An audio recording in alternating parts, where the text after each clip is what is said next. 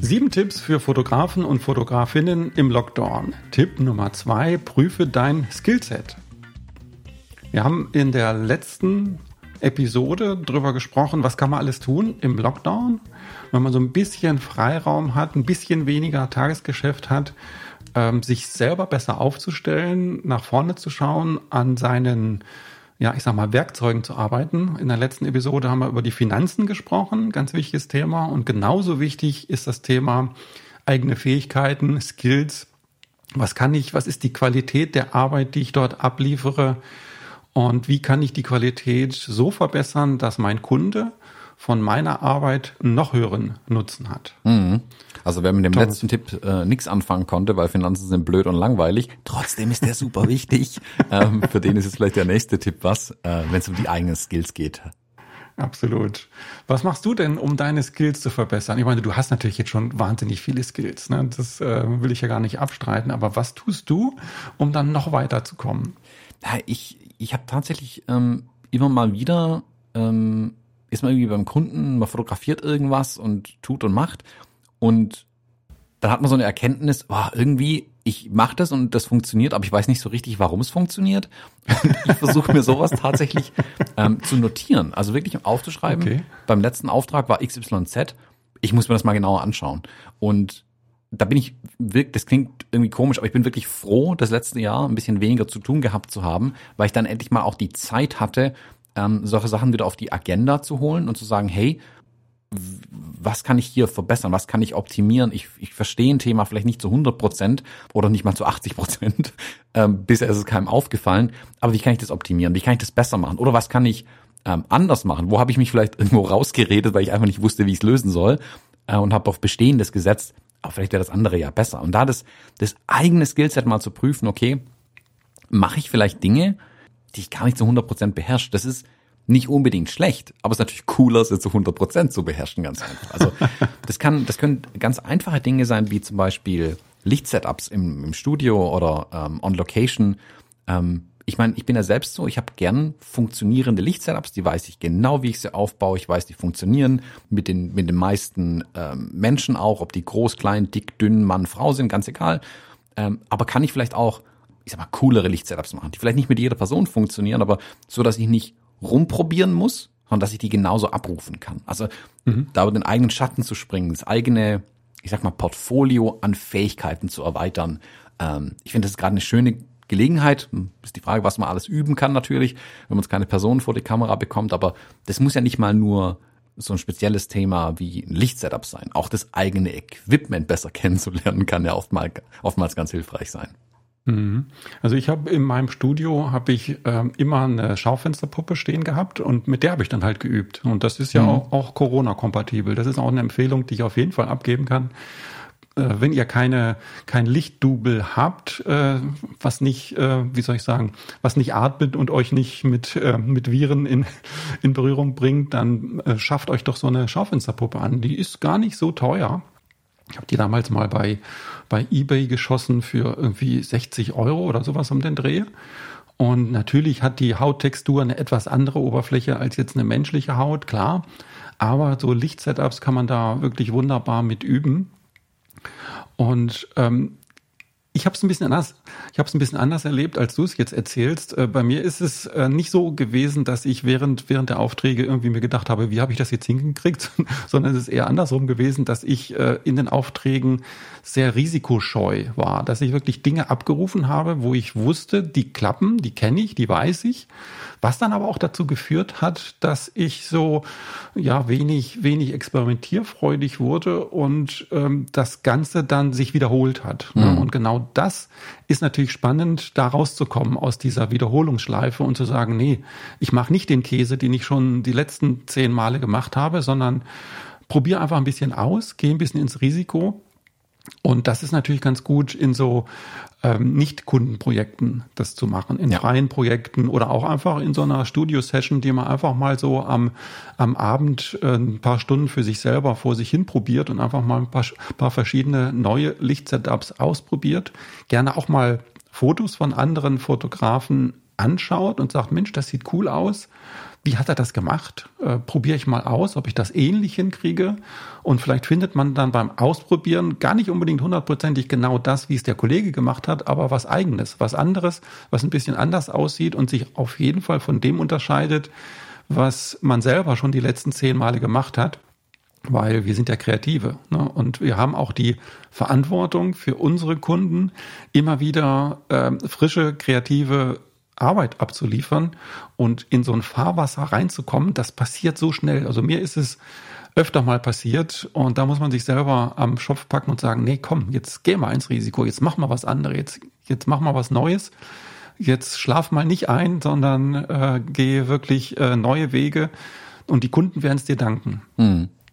Genau, die Kunden danken es dir auf jeden Fall. Das, das schlägt sich dann auch tatsächlich ähm, finanziell dann ja letztendlich nieder, ähm, wenn man auch einfach mit neuen, kreativen, frischen Ideen zum Teil kommt, ähm, weil es mal anders aussehen darf. Also anders und besser aussehen darf, das Ganze, was man da so fotografiert. Oder auch, weil man tatsächlich ähm, zu Dingen nicht Nein sagen muss. Also das, das ist für mich immer fatal, wenn ich beim Kunden stehe und der hat einen Fotografen da und sagt, äh, können wir das und das? Und dann muss ich sagen, nee, also sei es, weil das Equipment nicht da ist oder ich einfach keine Ahnung habe, wie man es macht. Ähm, sowas ist fatal, finde ich. Das mhm. hat mhm. mich vor ein paar Jahren mal ähm, nämlich getroffen. Da war ich bei einem Industriekunden ähm, und da äh, ist in der Produktion so, da fallen die Teile so schnell raus, dass die mit dem Auge kaum zu erfassen sind eigentlich. Ähm, und er hätte gern ein Bild davon gehabt, wie besagte Teile quasi aus der Maschine in so ein Behältnis reinfliegen. Das heißt, da gut, ich ich ich kann es versuchen anzublitzen, aber ich habe keine Ahnung, ob das funktioniert oder nicht. Wir haben da ein bisschen rumgetüftelt und mussten letzten Endes aber aufgeben. Ähm, und dann habe ich mich mhm. hingestellt und gesagt, okay, das, das kann ja nicht sein, das muss ich hinkriegen. Das muss irgendwie in mein Skillset rein, das wird immer wieder kommen. Und dann habe ich wirklich mal eine Woche daheim eingeschlossen ähm, und versucht, irgendwas nachzustellen, was sich schnell bewegt, um dann solche Sachen auch fotografieren können in Zukunft. Und habe mit besagtem Kunden auch genau die Dinge jetzt schon mehrmals tatsächlich fotografiert. Weil der Punkt ist der, ähm, wenn ihr irgendwo Nein sagen müsst, muss der Kunde sich jemand anderes suchen für den einen Punkt. Und wenn der zum Rest Ja sagt, seid ihr den Kunden los. Ähm, und das ist nicht so, dass man zu allem Ja sagen muss und alles können muss. Aber wenn es wirklich eigentlich im eigenen Skillset drin sein müsste und ihr euch hinterher denkt nach dem Nein sagen, boah, eigentlich hätte ich das wissen müssen. Jetzt ist die Zeit, sich da auch reinzuknien und wirklich mal so so Blödkram irgendwie anzugehen, wie Highspeed, Sync, Blitzen und so Zeug, wo man sagt, ah, oh, dieser technische Mist, darauf habe ich keine Lust. Ja, aber ähm, ihr könnt euer eigenes Geschäft damit bereichern, wenn ihr das abrufen könnt. Und wenn mhm. ihr es mhm. nicht, wenn ihr es nur einmal im Jahr macht in Zukunft, lernt's einmal, schreibt euch sauber auf, was ihr gemacht habt, dann könnt ihr es auch wieder, ähm, wieder abrufen, wenn ihr es dann mal tatsächlich braucht. Das ist keine Schande zum Kunden zu sagen, ähm, ja, das kann ich, aber ich habe das Equipment nicht dabei, ich komme nächste Woche nochmal, dann machen wir das. Und dann könnt ihr es nochmal kurz euch anschauen, abrufen und dann könnt ihr es aber auch umsetzen mit euren Kunden. Ähm, das bringt euch wirklich weiter, solche Sachen. Auf jeden Fall. Habe ich auch eine schöne Praxisgeschichte dazu. Ich hatte mal den Auftrag für einen Buchautor, ein Buchcover zu fotografieren. Und die Idee war, wir fahren gemeinsam mit dem Mountainbike in den Wald und machen da ein paar äh, coole coole Porträts quasi von ihm, wo er auf dem, auf dem Mountainbike sitzt, äh, weil es ging um das Thema Gesundheit, Bewegung und, und so weiter in dem Buch. Und dann waren wir vor Ort und dann haben wir die Bilder gemacht. Ja, war auch ganz okay. Und dann fiel ihm aber ein, er würde ganz gerne in die Luft springen. Mhm. Er würde gerne in die Luft springen und ich soll ihn doch so fotografieren, dass er quasi in der Luft eingefroren ist. Und das war halt von, von der Lichtsituation so, dass ich schon ganz gerne ein bisschen geblitzt hätte. Und da war genau dieses Thema Highspeed Sync. Mhm. Und das ging halt nicht, weil der Blitz, den ich dabei hatte, der konnte kein Highspeed Sync. Und, mhm. und das wusste ich zwar so ein bisschen im Hinterkopf und habe ich aber selten gemacht oder nie vorher gemacht, weil ich viel im Studio und, und on Location mit einer Blitzanlage gearbeitet habe. Aber da sind wir halt mit dem Fahrrad in den Wald gefahren, mit dem Rucksack und da passte keine Blitzanlage rein. Ja, und dann stand ich da mit einem Blitz, der kein Highspeed-Sync konnte. Und dann habe ich das irgendwie so hinbekommen, aber es war nicht top. Es war keine Top-Leistung äh, und das Bild war okay hinterher, aber nicht ähm, so gut, wie es hätte sein können, wenn ich mich besser darauf vorbereitet hätte, wenn ich dieses Thema Highspeed Sync mit einem entfesselten Blitz äh, im Wald vorher mal geübt hätte. Ne? Mhm. Da hatte ich mich nicht darauf eingestellt, weil es war eigentlich was ganz anderes geplant. Aber solche unvorhergesehenen Dinge, können natürlich passieren. Und auf der anderen Seite, je mehr Pfeile wir im Köcher haben, desto mehr, desto mehr können wir dann auch rausziehen und dem Kunden dann sagen, du, wir haben zwar was anderes jetzt geplant, aber ich hätte noch die und die Idee, das könnten wir jetzt auch machen. Mhm. Und das ähm, hebt die Qualität unserer Arbeit und hebt auch die Kundenzufriedenheit letztendlich. Ja, absolut. Der Kunde ist ja, der Kunde wendet sich an euch, ähm, weil sie einen Problemlöser suchen. Der Kunde hat ein Problem, der braucht irgendwas und wenn ihr ihm die Probleme abnehmen könnt und sie gut lösen könnt, ähm, dann ist der happy und bucht euch auch immer wieder. Und ähm, eine Frage, die über die letzten Jahre immer stärker wird äh, auf Seiten der Kunden, ist zum Beispiel das Thema Video. Und ich sehe nach wie vor viele Kolleginnen und Kollegen, die sich gegen dieses Videothema völlig verweigern, was ich wirklich, wirklich schade finde. Ähm, es muss ja keiner zum Hollywood-Filmproduzenten werden. Also es gibt Videoprojekte, die kann man als One-Man-Show nicht abwickeln, Punkt. Ähm, deswegen gibt's Filmstudios, die sowas machen oder ähm, entsprechende Videografenteams, auch wo das Equipment einfach, ihr, ihr könnt nicht Licht, Ton und Video, äh, die Kamera gleichzeitig machen, aber kleine Dinge lassen sich oftmals mit dem vorhandenen Equipment schon lösen. Und ihr werdet merken, wie kreativ man sich da austoben kann, welche Ideen sich auch zurück auf die Fotografie plötzlich übertragen lassen, wenn man das Thema Video mal ein bisschen eingestiegen ist. Und ähm, da ist jetzt schwierig, immer beim Kunden zu üben. Ja, weiß ich, aber übt für euch selbst. Also ich habe zum Beispiel mit meinem YouTube-Kanal ja wirklich angefangen, mich mit dem Videothema auch technisch mehr und mehr auseinanderzusetzen. Und je länger ich das gemacht habe, habe ich auch noch mal viel über Lichtsetzung gelernt, ein Stück weit, weil im, im Video ist es ein bisschen anders. Das ist interessant, ähm, weil man eben nicht jedes einzelne Bild nachretuschieren kann im Zweifelsfall. Man muss ein bisschen genauer arbeiten. Mhm, ähm, mhm. aber auch was, was Farben angeht, in der Bildbearbeitung zum Beispiel, habe ich so Quereffekte gehabt. Und letzten Endes hat es jetzt aber dazu geführt, dass ich ähm, Ende letzten Jahres ähm, Videos für Kunden produziert habe. Keine mhm. großen. Nummern. Das sind kleine Einminüter für Instagram oder sowas, aber der Kunde konnte sie mit mir produzieren. Er musste nicht extra jemand anderes dazu holen. Ähm, und das haben wir einfach abwickeln können. Ich stand auch da und meinte, klar, das können wir heute zum Fototermin nicht machen. Ich brauche anderes Equipment, keine Frage. Lass uns ein Storyboard erstellen und konnte ihm auch schon die Schritte nahelegen, wie wir da jetzt zum Ergebnis kommen. Und der Kunde sagt, High Five, voll cool, hat, hat mein Problem gelöst ähm, können wir weitermachen. Und jetzt habe ich ähm, erste Eigenproduktionen gemacht, die völlig anders aussehen, als was ich für mich natürlich mache. Aber ich hatte die Skills parat. Ich wusste mhm. vielleicht nicht, mhm. wie alles sofort funktioniert, aber ich hatte die entsprechenden Skills parat, um die Aufgaben, wie sie mir vor die Füße gefallen sind, zu lösen, so wie ich es mit der Fotografie auch mache, ähm, und konnte eins nach dem anderen abarbeiten. Und ähm, wie gesagt, das ist, ihr müsst keinen Hollywood-Film produzieren, aber Video ist ein Thema, das wird immer präsenter, weil das wollen ja viele nicht hören, aber viele schimpfen immer, wie die Bilder immer weniger wichtig werden.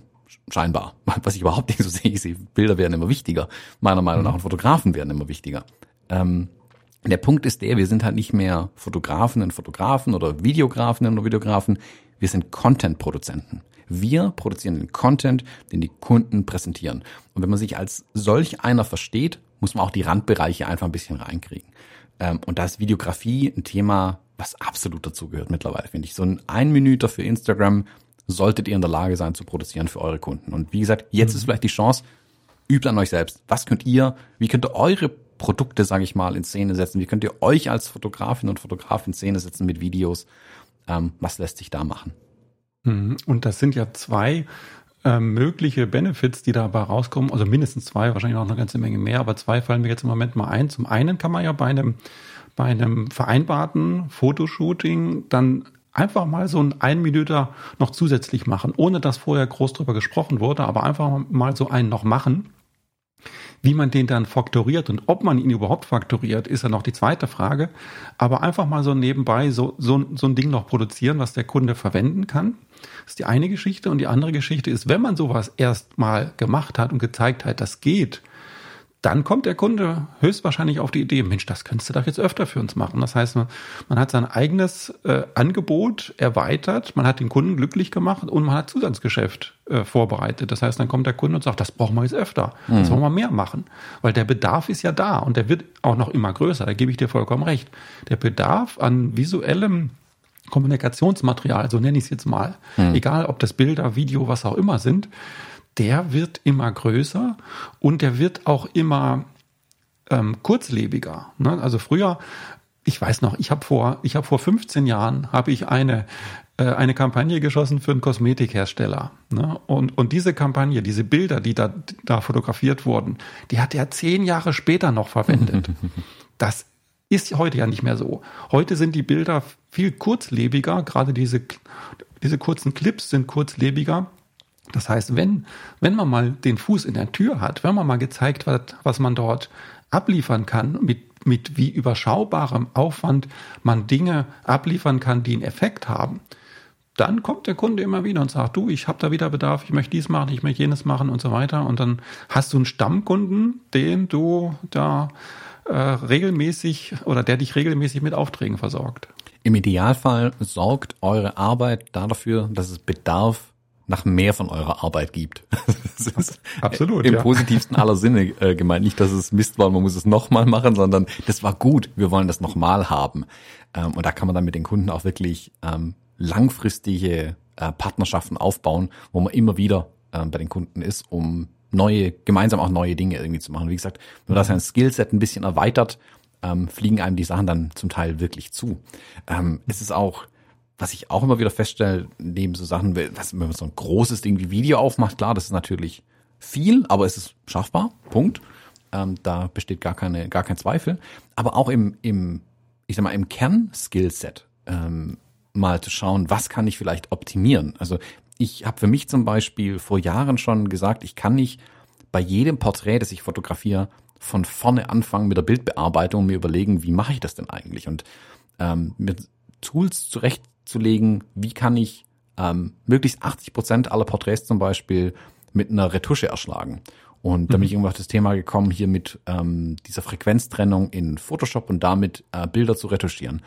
Auch sowas sich mal in Ruhe jetzt anzuschauen, wenn nicht, also glückliche Situation, Kunde droht gerade nicht mit Auftrag, weil Lockdown.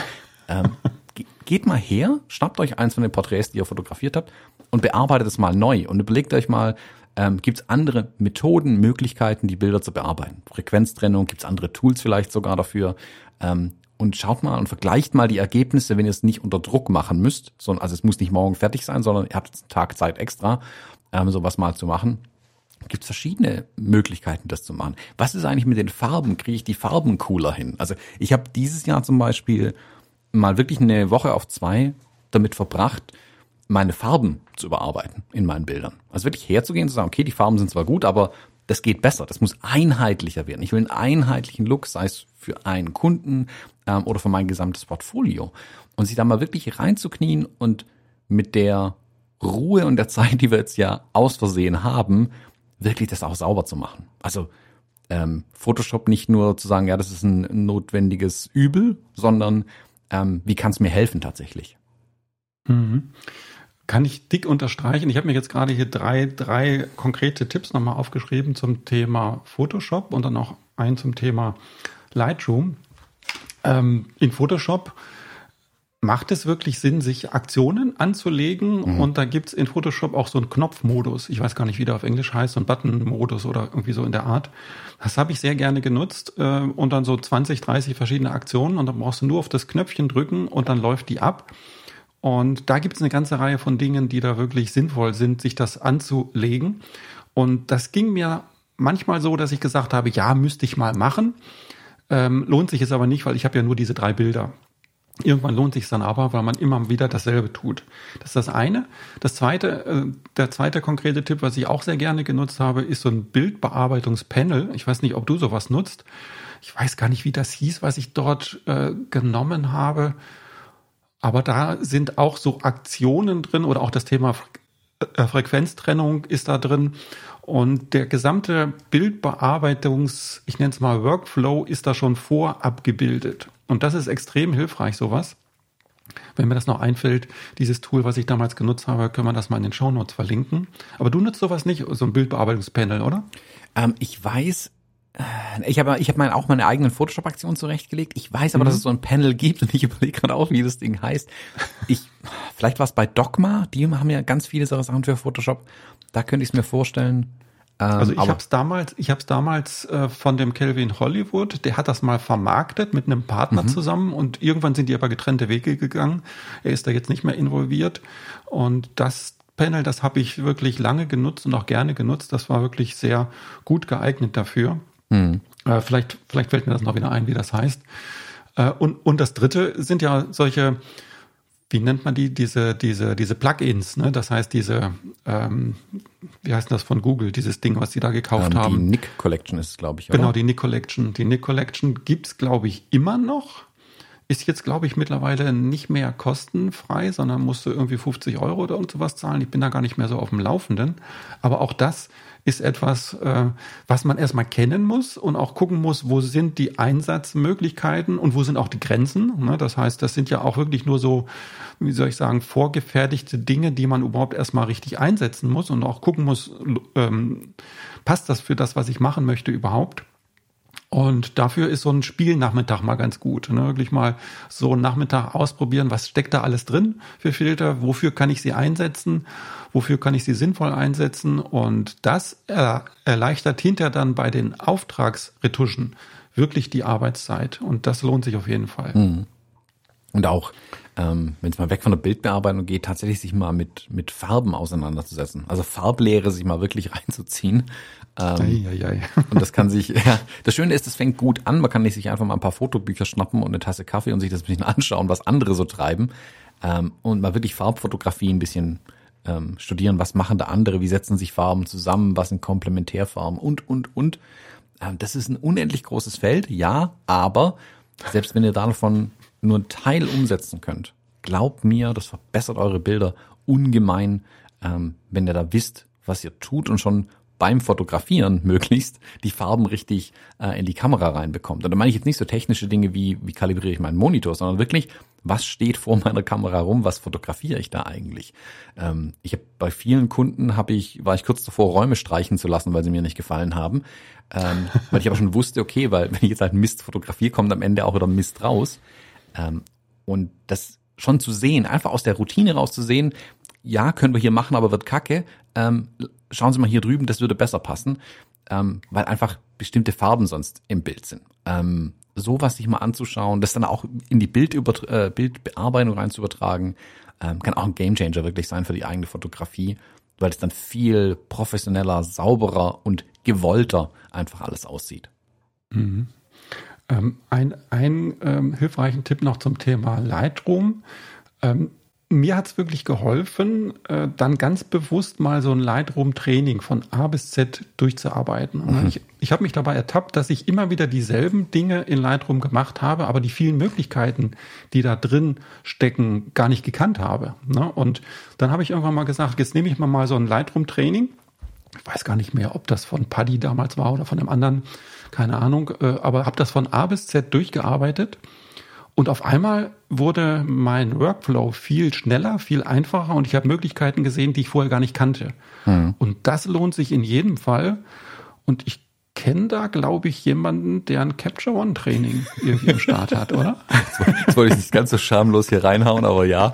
Äh, genau, gleiches gilt auch für Capture One. Oder ihr seid bei Lightroom, schaut euch vielleicht mal Capture One an. Also ich, hab, ich bin begeisterter Capture One User äh, und ich habe jetzt an, äh, vor ein paar Wochen mein ähm, Capture One Tutorial endlich fertiggestellt ähm, mit der neuen Version Capture One 21, weil ich auch da einfach gemerkt habe, die Leute, die das Ding seit Jahren schon verwenden, kennen nur einen Bruchteil der Software. Und da reden wir jetzt nicht über die feinsten Detailfeatures, sondern rudimentäre Basics, ähm, die noch nie gesehen haben zum Teil.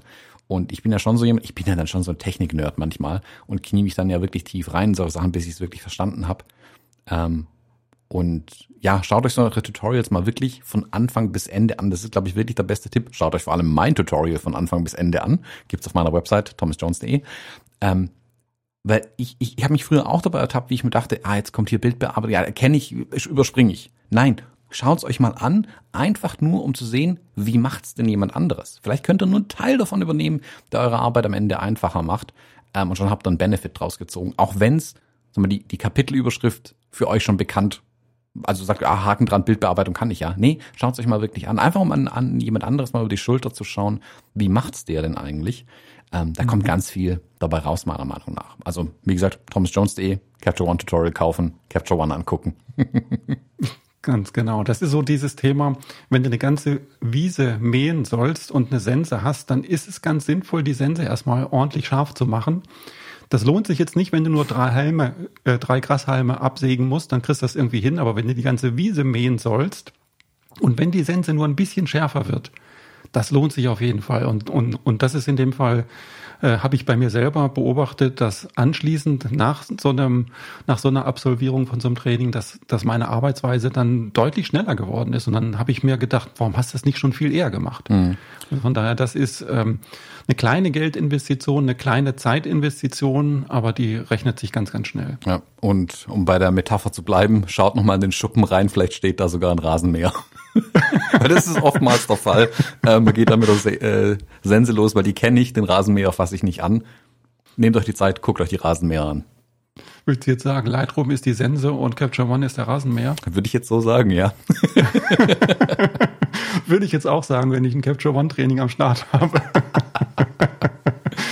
Ähm, ich kann es nicht beurteilen. Äh, ich habe mich da mal mit beschäftigt, aber nicht lange genug, um es beurteilen zu können. Das heißt, ich, ich habe damit gearbeitet, so ein bisschen, aber ich glaube, das reicht nicht. Um das richtig beurteilen zu können, musst du tiefer einsteigen. Erst dann kannst du wirklich sagen, ist, ist die Sense besser als der Rasenmäher. Aber wenn du das Ding noch nicht so intensiv kennst, dann fällt es dir natürlich schwer. Aber ich vertraue dir vollkommen.